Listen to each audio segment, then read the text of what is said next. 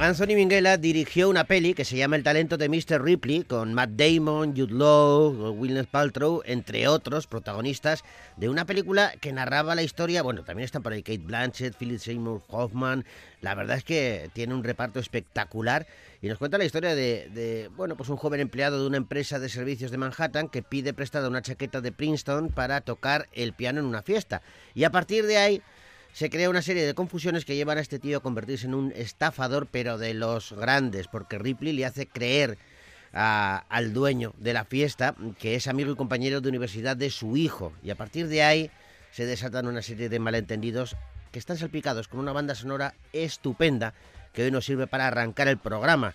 Atención a este tema que si no te da energía esto, mamma mía.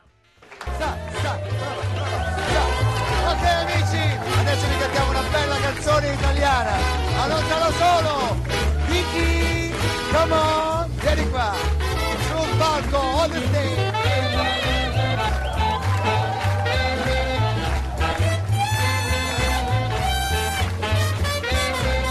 Bella, pomodoro, mozzarella, vai.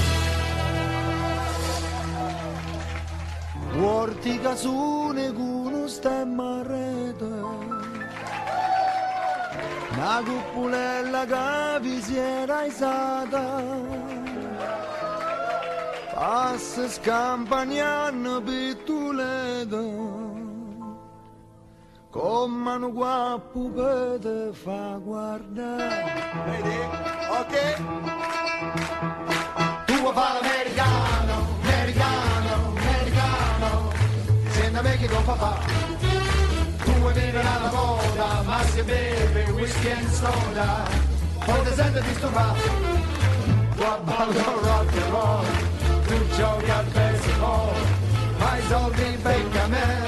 Chi devi dare la posetta di mamma? Tu vuoi fare l'americano, americano, americano. Ma se nato in Italia, siendo me non c'è sta niente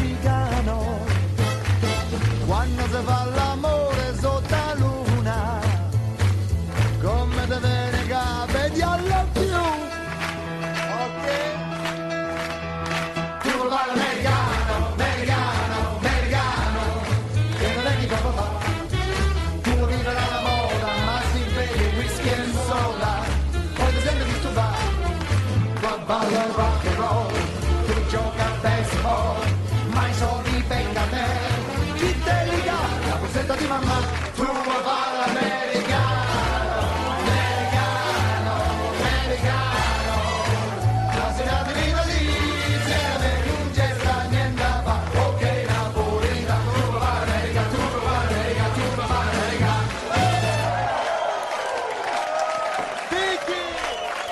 Un fiestón, un fiestón. Hay un anuncio ahora de un perfume que me recuerda un poco a esta, a esta fiesta, pues que es como muy a la italiana también.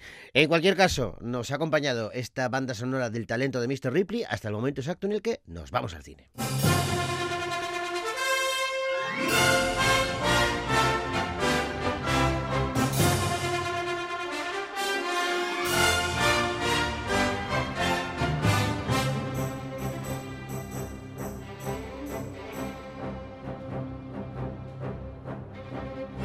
Y vamos a comenzar hablando de un libro que sería un regalo fantástico para estos reyes. Por ejemplo, hablamos de Hollywood antes de la censura.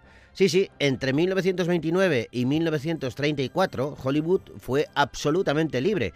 Temas que luego fueron tabú como la homosexualidad, el adulterio, las drogas o, la prostitución eran recurrentes aquellos días. Y bueno, pues eh, nuestro próximo invitado, Guillermo Balmori, ha escrito un libro que habla de este tema.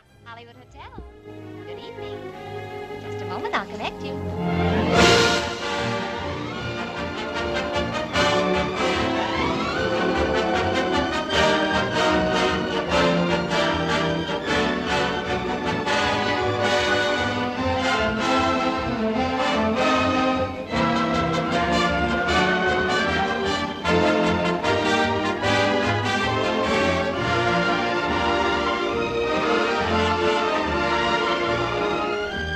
Eran otros tiempos, el cine prácticamente acababa de nacer y es cierto que el código Hays de censura se aprobó en 1930, pero no fue hasta cuatro años después cuando se instauró de un modo férreo, de manera que en el periodo anterior pues ahí hubo libertad absoluta. Guillermo, ¿cómo estás? ¿Qué tal? Muy bien, encantado de estar con vosotros. Pues nosotros encantadísimos de recibirte y de hablar de este periodo eh, un tanto desconocido, ¿no? Sí, es un tanto desconocido precisamente porque a, a- la vez que estuvieron esas películas, eh, a ese, a ese periodo, digamos, de principios del cine sonoro, eh, cuando se quería reponer una película de estas, una vez instalado el código férreamente, como has dicho tú, a partir de 1964, había que pedir permisos especiales para reponer esas películas, incluso, a veces incluso en los tiempos de la televisión, con lo cual todo ese periodo nos ha llegado a nosotros incluso cuando se ponían esas películas en televisión en los 80, en los 90, estas no se ponían, se ponían las de después, pero estas tan antiguas Ajá. estaban, digamos, todavía, eh, había cierta censura sobre ellas, porque eran personas bastante eh, libres, ¿no? Por extrapolarlo un poco a, a- a la actualidad, eh, ocurre un poco lo que está ocurriendo ahora, ¿no? Que, que- que la sociedad avanza, evidentemente. Hay una serie de temas que se trataron, yo que sé, en este caso en los años 70, los años 80, y que de repente ahora nos, nos chirrían muchísimo cuando los Sí. vemos en cine o en televisión.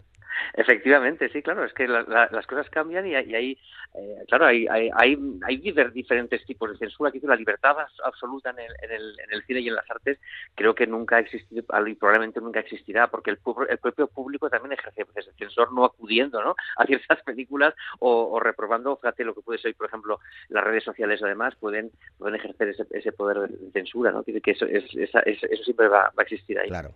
Oye, ¿y qué películas hay de ese periodo que son las más destacadas en este... me imagino que tú te habrás documentado bien para hacer el libro. Sí, de hecho ya estoy preparando la segunda parte del libro, porque hay tantas Ah. que yo- cuando yo escribí el libro, eh, en realidad tuve que parar de, de escribir porque había tantas películas que no me cabían en un libro. Entonces esta es la primera parte y ya pues para la feria del libro saldrá, saldrá la segunda parte. Pero sí es verdad, pues las películas más características de ese periodo yo creo que, eh, má- más que películas que también serían un poquito las, las características. Por un, por un lado, la- todo el mundo recuerda, quizás las que más nos han llegado son las de los gángsters, ¿no? Que Sí. es es estas películas, por ejemplo, El enemigo público, Scarface, de la que luego se hizo una versión en los 80 con Al Pacino, ¿te acuerdas? Se llamaba Sí, sí, El sí. precio del poder. Sí, sí. Bueno, pues el Scarface del, del año eh, 32 estaba dirigida por Howard, por Howard Hawks, o por ejemplo, eh, pequeño César, que aquí se llamó Ampa Dorada. Todas esas películas lo que hacían era, el gobierno consideró incluso que lo que hacía era glorificar al gángster.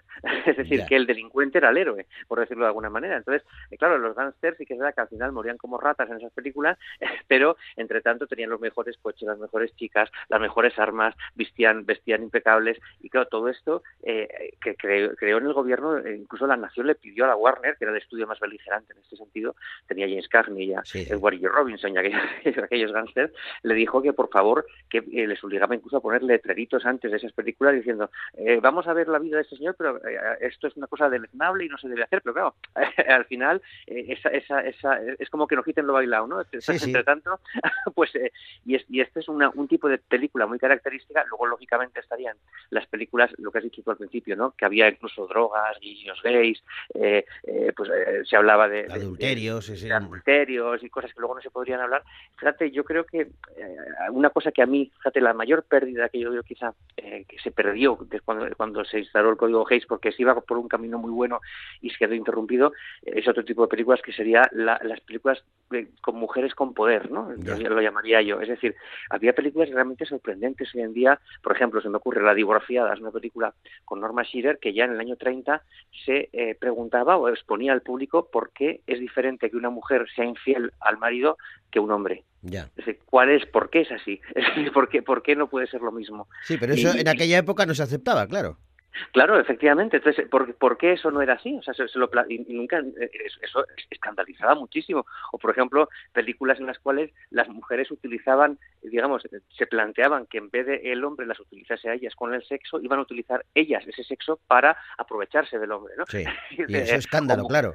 eh, Claro, mujer- mujeres, por ejemplo, con, con profesiones liberales, eh, eh, había doctoras, físicas, eran las mejores en su profesión. Todo esto, eh, eh, a ver, no, no es que se cortara radicalmente, pero sí que se, se, se- se tendió a apaciguar, ¿no? Es decir, la- las heroínas, imagínate, por ejemplo, por, por, por un caso, estamos hablando de los años 30, si nos fuéramos a los años 50, la heroína era Doris Day, por ejemplo, ¿no? Sí, sí. Que- que es un, es un prototipo, a ver, me encanta también Doris Day, pero sería un prototipo Es, diferente, es ¿no? otra- es el antagonista, sí, no tiene nada que ver. Claro. Claro, a, a este, a este tipo, a este tipo de, de mujeres. Eh, tú ves, estás viendo muchas de estas películas y, y hay, y, pues, no sé, había por ejemplo desde ninfómanas clarísimas en las películas declaradas así, o incluso había, había incluso cosas tan salvajes como mujeres que eran masoquistas y que le gustaban que les, les pegasen en los argumentos de estas películas. Que son cosas que hoy en día serían incluso escandalosas, ¿no? Pues en, en esas películas se da y se ve. Claro, cuando tienes el campo abierto, ahí eh, puede pasar sí, cualquier claro. cosa. ¿Y, y hay alguna de esas películas que tú has descubierto eh, eh, que de repente eh, se, queda- se ha quedado en el olvido, que no, que luego no se ha rescatado? Hay muchas, hay muchas, hay muchísimas películas. De hecho, eh, a raíz del libro, muchísima gente me lo pregunta, ¿dónde se pueden conseguir? Las quiero ver porque están perdidas. Lo que decimos, no han tenido esa, esa difusión, ¿no? Hay, hay muchas, muchas películas. Esta, por ejemplo, de la divorciada, que digo que no es ninguna difusión grande, sería, sería, sería una de ellas. Hay, por ejemplo, una, una película llamada Congo, por ejemplo, que es, que es, es de, de terror prácticamente, un terror eh, y y de, de una morbosidad casi diría que, que hoy sería incluso escandaloso hoy en día que que hay muchi- hay muchísima muchísima película que, que hay que hay por descubrir que de argumentos sorprendentes muy sorprendentes y sobre todo también lo que hay son versiones eh, que conocemos de una manera pero que eh, Se hicieron a- de otra, sí. Sí, es, es decir, no, no, es decir, se estrenaron, por ejemplo, King Kong sería un, un ejemplo. Sí. King Kong se estrenó en, eh, en el año 33 en una versión y la versión que nosotros conocemos que ha puesto la televisión, que han puesto en los vídeos VHS, en los DVDs, todo eso está censurado porque para poder reestrenarla nos llegaban es, con escenas cortadas. Gracias a Dios, mucho, mucho de ese material se ha perdido, pero por ejemplo en el caso de King Kong, quien tenga hoy en día el Blu-ray de King Kong, no sé las plataformas como lo están poniendo, ya están recuperadas esas escenas. ¿Tú te acordarás, por ejemplo, de cuando King Kong desnudaba a la chica, ¿te Sí, acuerdas? Que, sí, que era como que paraba un plátano, ¿te acuerdas? La iba quitando así. Bueno, pues en la versión primera, él después de desnudar a la chica se olía los dedos. y eso lo, lo Y ese plano cortaron, súper- claro. Súper perturbador y lo quitaron. Entonces, eh, la, la versión que hemos visto de pequeños todos de King Kong, esa escena no estaba. Ya, ya, Estaba ya. la escena que desnudaba a la chica, pero no la toma de los dedos. Entonces, y, y- y eso se ha ido recuperando. Hay muchas películas de los hermanos Marx, por ejemplo, hay muchas de, esas- de la primera etapa de los hermanos Marx, Sí, la de la Paramount, que es la más salvaje de ellos, sí. Que hay muchos chistes eh, que, se, que se que se quitaron, se, les hemos visto en televisión sin esos chistes y algunos se han perdido para siempre porque eso, fíjate, el- lo que hacían eran tan perversos los sensores que te obligaban de cortar el negativo original, o sea, no, no podías eh, dar las copias, copias sí, cortadas, eh, no tenías que cortarlo del original, o sea, que se perdiera para siempre, ¿no? ese, ese negativo. Muchas se Ostras, perdieron. pero de los muchas. hermanos Marx, ¿eh? que estamos De hablando de, Marx, de- unos Marx, ídolos. que Sí, sí, sí, sí. Hay, hay- de hecho, hay alguna película de los hermanos más que hoy en día no la vemos, no, no se ha recuperado. O sea, no sabemos lo que se cortó, no sabemos qué quitaron. Ajá. Vamos, se se puede ir al expediente de censura y alguna te lo aclara, pero no siempre te lo aclaran. Y hay otras que se han recuperado. Mira, por ejemplo, pasa lo mismo, la versión, las versiones de Blu-ray de esas películas, alguna, Sí, como El conflicto de los Mars, por ejemplo, que es una película de ellos, sí. hay chistes que ahora en el Blu-ray los podrías ver recuperados, pero no en el DVD. Hasta el DVD estaban, esta- estaban censurados, porque se han descubierto pues una filmoteca en Brasil en el año 2020, cosas así. Se van descubriendo cosas y se van, eh, siempre que se puede, se van, claro, se van restaurando, se van dando las copias como eran, pero muchas han perdido, muchas películas, muchas, muchas películas, no muchos trozos de película Claro. de esas copias. Esa, esa censura que llegó luego, después de ese periodo de libertad, entiendo que también afectó no solamente a, a cómo se contaban esas historias, sino también a las propias, eh, al- a, los propios artistas que las interpretaban. Claro, porque efectivamente. a- había dentro- en los estudios también un, un código para cuidar a los artistas que tenían, ¿no? Claro, ten en cuenta, tú trata una cosa muy curiosa. En el año 34, como has dicho tú, que es cuando acaba, cuando Sí. hasta julio, concretamente hasta julio de 1934 es cuando eh, dice, bueno, hasta aquí hemos llegado, el código está aprobado, ustedes no lo están no lo están eh, imp- impartiendo, con lo cual hay que ponerse serios. Esto es papel mojado, a partir de ahora se cumple. Bueno, pues en el año 34 las estrellas más famosas pues eran Jim Harlow o alguna de estas estrellas así, digamos, eh, sex- sexy, ¿no? Por decirlo. sí. En el año 34-35, la primera estrella, la, la top, es Shirley Temple. Fíjate cómo cambió, que es una niña, la niña prodigio. Sí, ¿no? sí, sí. Digo, cómo cambió el, el, el- y y es verdad que, cu- que cuidaban a, esta- a estas estrellas y muchas de estas estrellas, eh, precisamente por los nuevos tiempos y por todo lo que se habían significado en este cine anterior a 1934 o 35, eh, pues eh, quedaron sepultadas. Por ejemplo, Dorothy McKyle sería una actriz que hoy ni nos suena a nadie, sería era una estrella y, cayó. O Warren eh, Williams, que, era un canalla auténtico, de era el héroe de la película y le gustaban las jovencitas, timaba a todo el mundo, pero era atractivo y la gente lo consideraba el, héroe de la película. es inconcebible hoy en día. pues pues eh, o, o sería concebible en tipo de cine, pero no tan comercial, ¿no? Es de aquella época, eh, eh, porque uno de los grandes escándalos de Hollywood de aquella época fue el caso de, de Fatty Arbuckle, Sí, del, del sí. cómico, al Sí. que se le implicó en una, en una historia eh, que luego se ha demostrado que no, que no, que no era real, que no tenía nada, nada que ver, pero... fue absuelto dos veces por dos jurados. Sí, sí, sí, pero le liaron al hombre y le, le destrozaron la carrera, y es de aquella época prácticamente, ¿no? Pues mira, esto es justo, es, sí, e- e- ese, ese, ese asunto de Fatih Arbaco junto a otros que hubo también durante esa época, eso es justo previo a esto y es la causa por la cual, una de las causas por la cual se pone el código Hayes, porque eh, al final aquí la gente, los estudios lo que quieren era ganar dinero Sí. y descubrieron que con todos estos escándalos como este que acabas de comentar de Fatih Arbaco, que contaban que había violado con una botella a una, una chica y demás de Coca-Cola, y todo aquello, pues... eh, Y que era estaban mentira, ¿eh? Todo, ¿eh? Que se era lo habían mentira, inventado, era sí, sí. mentira, Era mentira, es todo mentira. Por publicidad de, de una señora que estaba por ahí. Bueno, el caso es que eh, todo esto lo que hacía era darle una imagen de Hollywood que era como si fuera Sodoma y Gomorra. Entonces, eso estaba restando espectadores en las zonas, sobre todo rurales, de Estados Unidos más conservadoras, que no querían, decían, bueno, yo no voy a ver esta, esta gente que son todos unos viciosos, ¿no? por, por así decirlo. Sí. Y esa es una de las causas que hace que se, que se instaure el código Hayes, porque el código Hayes, fíjate, es un código de autocensura. Es decir, el, el gobierno le dijo a los estudios, o se censuran ustedes o les voy a tener que censurar yo. Pero, ojo, era un poco un brindis al sol porque la Constitución de los Estados Unidos no permitiría esa censura. Pero, pero se lo dijeron los Pero, estudios, pero los ellos prefirieron, claro, eh, protegerse de alguna manera. ¿no? Claro, prefiero su- eh, prefiero regularme yo a que me tengan que regular desde, desde las autoridades, ¿no? Eh, a ver, como- entonces les, les, les doy dio ese toque de atención, entonces cuando cogieron a Will Hayes, que era este censor, que claro, la gente ha pasado a la historia como un señor muy intransigente que lo que hacía era, era un censor terrible, y era casi lo contrario, él lo que hacía precisamente era, tra- era hacer, eh, convencer a las asociaciones más conservadoras, a, a la Iglesia Católica o muchas asociaciones estas americanas que hay, las hijas de la Revolución de San Luis, pues yo qué sé, de esas, de esas Sí, que sí. hay muchísimas, de esos grupos o lobbies de presión, eh, la, la- la labor de Will Hayes era convencerles para que les dejaran a los estudios hacer, tener cierta manga ancha, es decir, era, era, era su labor, más que ser tan censor. Ya, ya, ya. Eh, de, de todas estas censuras, eh, creo que también hay alguna que, que luego cambió el panorama, eh, que tú eh, analices en, en el libro, que también tenía que ver con los orígenes de los Estados Unidos, con las famosas películas de indios y vaqueros, que luego pasaron los indios a ser siempre los malos y los vaqueros los salvadores. Sí. Pero en aquella época sí que había alguna película que lo que hacía sí, es no. eh, defender los derechos de los Sí, nativos. sí, sí.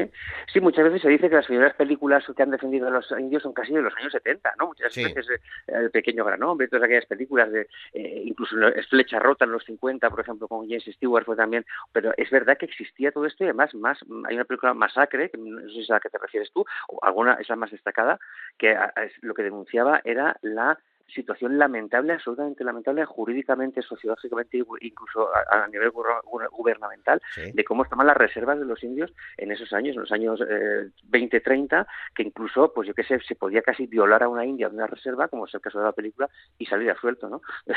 y eso es lo que eso es lo que pasaba y esta, esta- hay, por ejemplo, eh, yo que sé, un tema muy importante, por ejemplo, Gloria y Hambre, otra película fascinante, Sí. hace como, como un señor le hacen adicto a la morfina en la Primera Guerra Mundial porque lo capturan los alemanes y para curar, para que no sufra de las heridas de guerra, le hacen adicto a la morfina, vuelve a su país como héroe, cargado de medallas, pero es drogadicto y no les, no les- nadie le suministra esa droga Ah. y tiene que estar con- traficando con camellos y trapicheando y acaba convertido en un vagabundo, un héroe de guerra.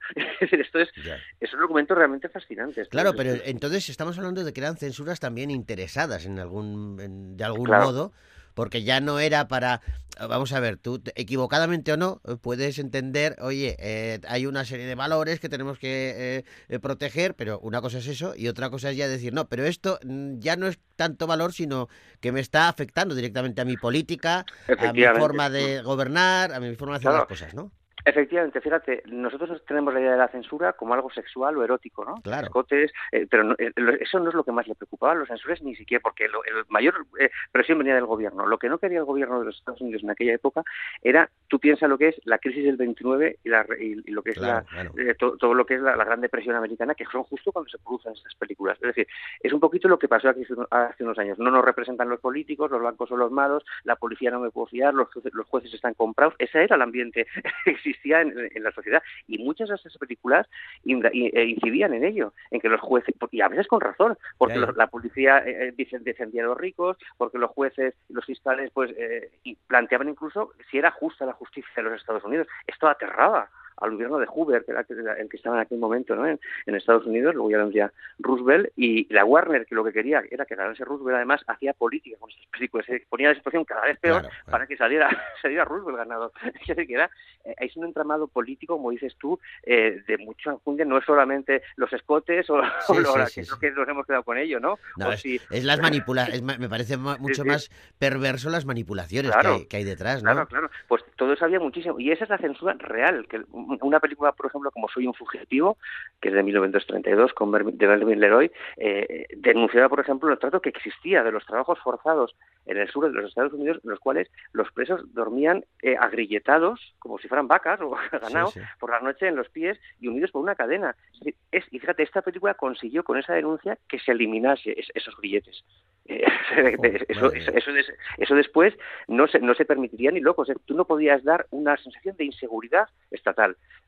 Porque eh, recordemos que había huelgas continuamente, Sí, sí. el, eh, se habían hecho aquellas manifestaciones en, eh, en, la, eh, la Casa, en la Casa Blanca que había incluso cargado el gobierno contra los antiguos héroes de guerra, ¿no? Esa, esa manifestación tan famosa que hubo. Es decir, había una, una tensión tremenda y el cine, según eh, los gobernantes de aquella época, estaba, digamos, azuzando esta, esta, esta revolución, ¿no? De alguna manera, y no sabían cómo podía acabar. aquello. Claro, tiene, tiene que ver con esto. Estamos hablando de, de- de una época que el cine estaba dando sus primeros pasos a, nivel Efectivamente. de gran industria, quiero decir. ¿eh? Se había sí. descubierto unos cuantos años antes, pero se empezaba a hacer industria del cine en esa época y. Mm. y eso denota también eh, cómo desde el principio todos vieron el poder que tenía el cine, ¿no? Efectivamente, no se sabía, hoy en día más o menos se puede un poco intuir, ¿no? En, la- en aquella época no sabías hasta dónde podía llegar el- el- lo que acabas de decir, hasta dónde podía llegar ese poder. Es decir, ¿podría realmente causar una revolución como la rusa? Sí. Que podría causar, o sea, podría azuzar a la población de tal manera que viendo esas películas se desencantase de tal manera que llegasen a unas consecuencias ya de, de, no sé, de, de absoluta inseguridad o devastación del gobierno o de asalto de la Casa Blanca, no se sabía. Sí, sí. Estaba incen- incendiando a la gente, ¿no? En cierto modo, a ver, con razón, porque la situación estaba así muchas veces. Pero ya te digo, había incluso intereses políticos. Por ejemplo, en el caso de la Warner Bros., que era el estudio más conservador de la Warner, la Metro Goldwyn Mayer era el más, perdón, al revés, la Warner Bros. era el más progresista, por así decirlo. Sí, la metro la más era- conservadora. Era, el más conservador y la, y la Warner azuzaba muchísimo en las películas para derrocar a Hoover que era amigo íntimo del, del dueño de la Metro Goldwyn Mayer, de Louis Mayer. Es decir, cada, cada, cada, un poco como pasa ahora con las emisoras de, de televisión. Sí, sí, sí, de radio, están- sí, sí. O de radio. Es decir, eh, pues el- el- eh, uno- unos estudios apoyaban más a un gobernante, otros a otros, y la política estaba totalmente representada en esa censura y en esos estudios, y los tuvo después, cuando una vez que se, que se aprobó el, el Código Hayes, por supuesto que también tuvo que ver la política siempre lo- y el miedo Ya, ya. a, es- a lo que acabas de decir, a, a- a ver hasta, hasta qué punto puede influir el cine en la población, hasta qué punto puede producir una revolución el cine. No, no se sabía. Sí, sí, pero bueno, me, me parece y me parece esencial el, el libro, este documento que, que de, de, de un, de una época prácticamente desconocida, porque nos, Sí. porque lo, tre- lo triste de todo esto es que nos la hacen desconocer, porque claro, eh, lo tapan y dices esto no existió y, y además no se puede sacar y si se saca se saca con mis normas. Y claro, pues descubrir que hubo un periodo precode, eh, eh, ese periodo eh, anterior a- al código Hayes, en donde no había censura, donde había libertad absoluta, que fueron eh, eh, cinco años en realidad, del 29 al 34, ¿no? Del siglo Sí, sí, pasado. sí, muy, po- muy poquito tiempo. Y además, eh, fíjate que, que además eh, se, se nota esa libertad, sobre todo, o sea, comparado con hoy. evidentemente, en aquella época no podía ser una- un hombre desnudo, una mujer desnuda. Sí. Hoy sí se podría, ¿no? Que, realmente no es que fuera una libertad eh, total, pero sí que es verdad que donde yo noto, comparando ese cine con el cine de la actualidad, esa libertad sería en que aquí muchas de esas películas no toman partido por el protagonista de la película. Es decir, te plantean la situación, no dicen si es bueno o malo. Este señor es así y tú decides. Claro, claro. Pero no, no te lo prejuzgan, no te lo presentan como el héroe o el malo.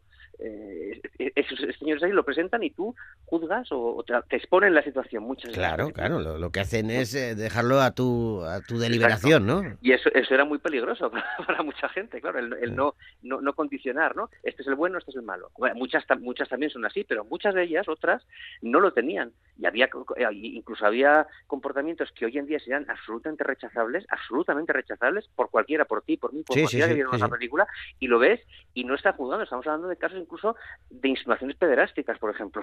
Es un caso, ¿sabes? Claro, que es que dentro de esa censura, eso, eso es lo que tiene todo, ¿no? Lo- Los pros y contras, lo malo y lo bueno. Eh, eh, es cierto que, que, que se necesitaría de alguna manera un código ético para, para, para trasladar ciertas historias, pero cuando a ese código, es lo que me refería anteriormente, a ese código, a esa moral que tú pretendes eh, administrar, le añades la tuya y dices, no, pero también esto Claro. que me beneficia a mí, ¿no? Ahí ya hablamos de manipulación, total. Efectiva- efectivamente, fue, fue un- una... Claro, llegó también en una época, fíjate, al final, lo que lo que, lo que resu- resultó más eh, más perturbador, mira, estamos en una cadena, en una- emisora de radio, en un programa de radio, y eso es- es- viene a- a- un poco a, a uparos a vosotros, es la palabra. Es decir, el cine es imagen, pero cuando era mudo nadie se, preocupó de una censura. Sí, Es claro. decir, eh, eh, empezaron a preocuparse cuando empezó a hablar. Cuando Claro, empezó a hablar el cine, claro.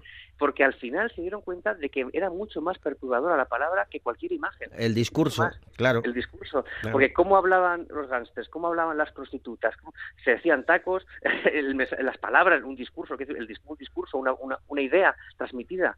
Una idea transmitida es mucho más efectiva verla un señor hablando que en un cine mudo. Evidentemente, es claro, difícil, claro. Entonces, hasta que el cine, cuando el cine empezó a hablar, es decir, al final, siempre se ha dicho más, la palabra es lo más perturbador que hay. Bueno, lo pues más peligroso, entre comillas, según cómo se toma. claro. Está claro. Eh, oye, eh, Guillermo, que te agradezco, pero un montón que hayas eh, No, dedicado estos, estos minutos, que recomendamos ese libro, Hollywood antes de la censura, las películas precode, que ha escrito Guillermo Balmori y que, y que es un documento fantástico eh, de una época fascinante. Así que yo de ustedes no me lo perdería. Guillermo, que te mando un abrazo enorme. Igualmente, muchísimas gracias. Gracias a ti. Un abrazo. Hasta luego.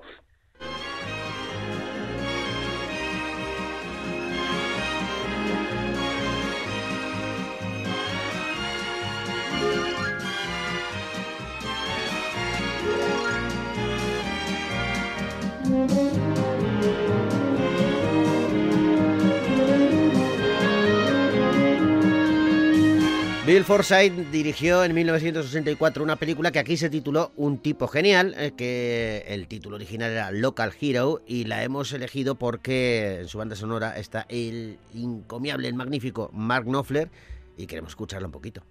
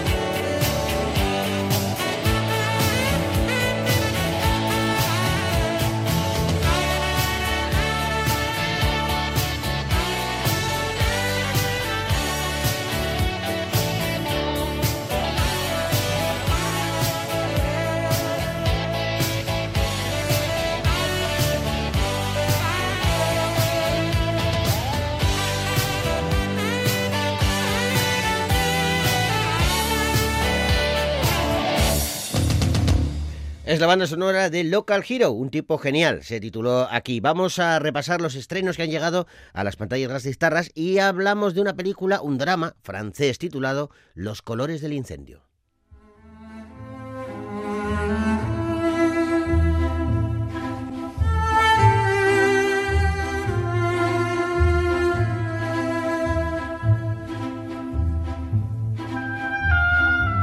Hay que retroceder hasta hace casi un siglo, febrero de 1927. Tras la muerte de Marcel Pericord, su hija Madeleine se hace cargo del imperio financiero del que es heredera. Sin embargo, el hijo de esta la encamina hacia la bancarrota en un movimiento inesperado y trágico. Ante la oposición de los hombres, la corrupción de su entorno y la ambición de todos los que la rodean, Madeleine tendrá que hacer todo lo que esté en su mano para sobrevivir y rehacer su vida. Una tarea tanto más difícil en una Francia que asiste impotente a los primeros síntomas del incendio que está a punto de asolar Europa. Ramillete del primer día, la suavidad de su sombra, los colores del incendio. Lego a mi hija Madeleine Pericourt la totalidad de mis acciones en el banco del que soy fundador. Su banco está hoy donde está gracias a mi intuición. No, Gustav, gracias a mi padre. Se puede casar con Madeleine y ser el presidente del banco. Siempre he sido su amigo. Necesito 300.000 francos. Lo siento, no voy a poder ayudarle, tío. Yo puedo ayudarle. Está arruinada. Ese era su plan, ¿verdad? Nos encontraremos en el camino, Gustav. Señores, la extraordinaria potencia de este turboreactor. Hola, Gustav. Los colores del incendio está basada en una novela del mismo título que escribió Pierre Lemaitre. El director, Clovis Cornillac, fue abordado por el productor y en un principio lo que le ofrecieron era adaptar otra novela de Pierre Lemaitre, pero el proyecto no, no cuajó, no llegó a buen puerto. Meses más tarde volvieron a ponerse en contacto para adaptar Los colores del incendio y el propio autor de la novela, Pierre Lemaitre, se encargó de escribir el guion que adapta su propia obra. En, eh, bueno, Claude Corbillac, como os decía, es el director de esta película que protagonizan Lia Ducrer, Benoit Poulbourg y Alice Isas, entre otros. Los colores del incendio. Una peli que podéis ver ya en los cines, de Vitoria Gasteiz.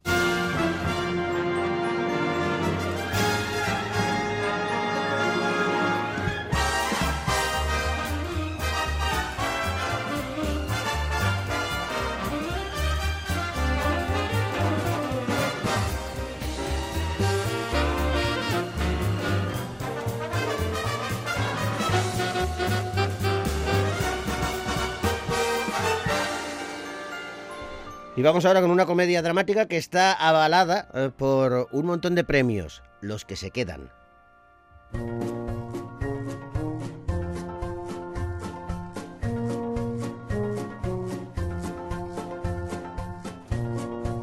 A nadie le cae bien el profesor Paul Hunham, ni, ni a los alumnos, ni a los compañeros, ni al director. A todos les molesta su pomposidad y su rigidez. Sin familia y, sin ningún otro sitio al que ir durante las vacaciones de Navidad de 1970, Paul se queda en la escuela para supervisar a los alumnos que no pueden volver a casa.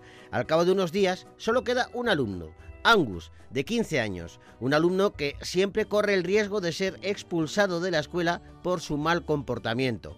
A Paul y a Angus les une la cocinera Mary, una mujer afroamericana que cuida de los hijos de los privilegiados y cuyo propio hijo murió recientemente en Vietnam. Estos tres náufragos tan diferentes forman una improbable familia navideña que vive cómicas desventuras durante dos semanas muy nevadas en Nueva Inglaterra. Señor, no lo entiendo. Eso ha quedado patente. ¿No puedo suspender esta asignatura? No se subestime, estoy seguro de que sí pueden. Cada año, los estudiantes, profesores y personal del Colegio Barton se van de vacaciones de invierno dos semanas. Pero siempre hay algunos desafortunados que no tienen a dónde ir.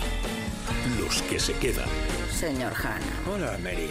Ya veo que le toca hacer de niñera este año. ¿Cómo se las ha apañado? Sabes que fue alumno aquí, ¿no? Sí, por eso sabe cómo infligirnos el máximo dolor. Creía que los nazis se escondían en Argentina. Silencio, Tali. Se acaba de ganar un castigo. Estar aquí con usted ya es un puto castigo. La madre que lo parió le castigo otra vez. ¿Es que cree que quiero ser su niñera? No, estuve rezando para que su madre respondiese al teléfono o su padre llegase en un helicóptero o un submarino o un puto platillo volante Padre para está llevarle- muerto. Se le dice a un chaval que Los que se quedan es, es la segunda colaboración entre el director Alexander Payne y el actor Paul Giamatti después de la recordada película Entre Copas, un largometraje de 2004. Esta película, Los que se quedan, recibió unas reseñas estupendas de la crítica y sobre todo eh, los elogios, los principales eh, elogios eh, están dirigidos a las actuaciones protagónicas. Entre ellos nos encontramos a Paul Giamatti, como os decíamos, David Joy Ranford, Carrie Preston o Dominique Sessa, todos dirigidos por Alexander Payne en este cuento de Navidad un tanto peculiar que, como decimos, viene avalado por muchos de los entendidos que la definen como la primera joya de 2024. Los que se quedan, una peli que podéis ver ya en los cines de Vitoria Gasteiz.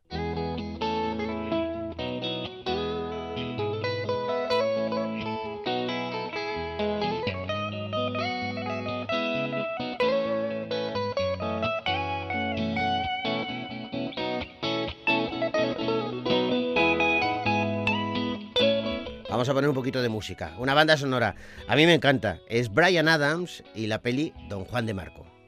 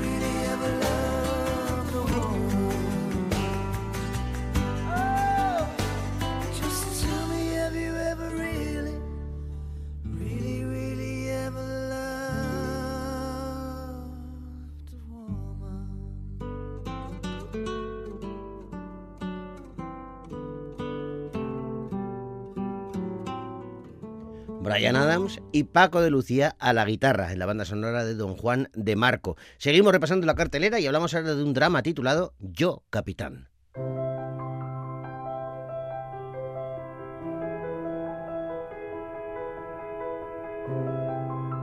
Yo, Capitán, narra la increíble odisea de dos jóvenes, Sidú y Musa, primos, que parten de Dakar para llegar a Europa en busca de un futuro más prometedor. Es una mm, travesía muy peligrosa, una aventura difícil a través de los obstáculos del desierto, los horrores de los campos de prisioneros libios y los peligros del mar. Salam aleikum, queridos ancestros, con nuestro más profundo respeto. Nos ponemos en vuestras manos para un viaje que vamos a empezar. Pedimos vuestra bendición. ¿Te da miedo? Sí, tengo miedo. Eso es. ¿Ves? Piensa en convertirte en una estrella. ¿Quién te ha metido esa idea en la cabeza? Tienes que quedarte aquí y respirar el mismo aire que respiro yo. ¿Creéis que Europa es mejor que África? Si queréis morir, marchaos.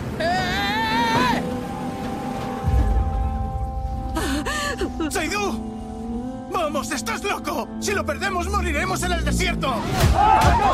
¡No os mováis! ¡No os mováis! ¡El dinero o a la cárcel! ¡Vamos! ¡Musa! ¡Saidú!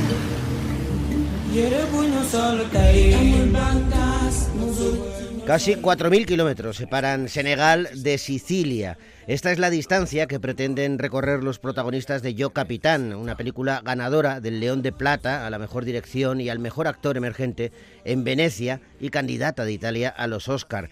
Mateo Garrone firma aquí su película más conmovedora para contar la historia de Sidú y Musa, estos dos jóvenes que abandonan Dakar rumbo a las costas sicilianas. Entre medias, pues lo que os decíamos, esos calvarios de un desierto, varias alambradas y, y ese mar embravecido.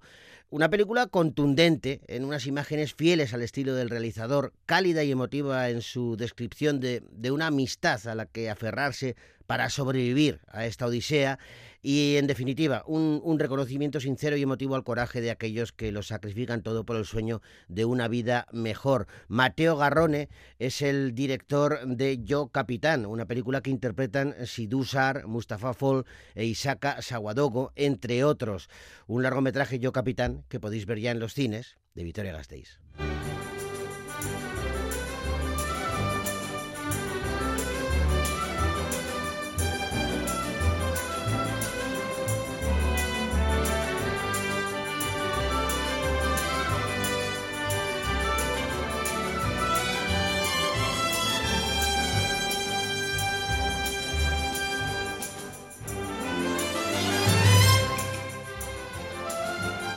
Despedimos, mañana volvemos, seguimos con el repaso de los estrenos de la cartelera y lo hacemos, la despedida digo, con música, porque qué mejor regalo que el de Mina y esta banda sonora de la película de Almodóvar, Dolor y Gloria.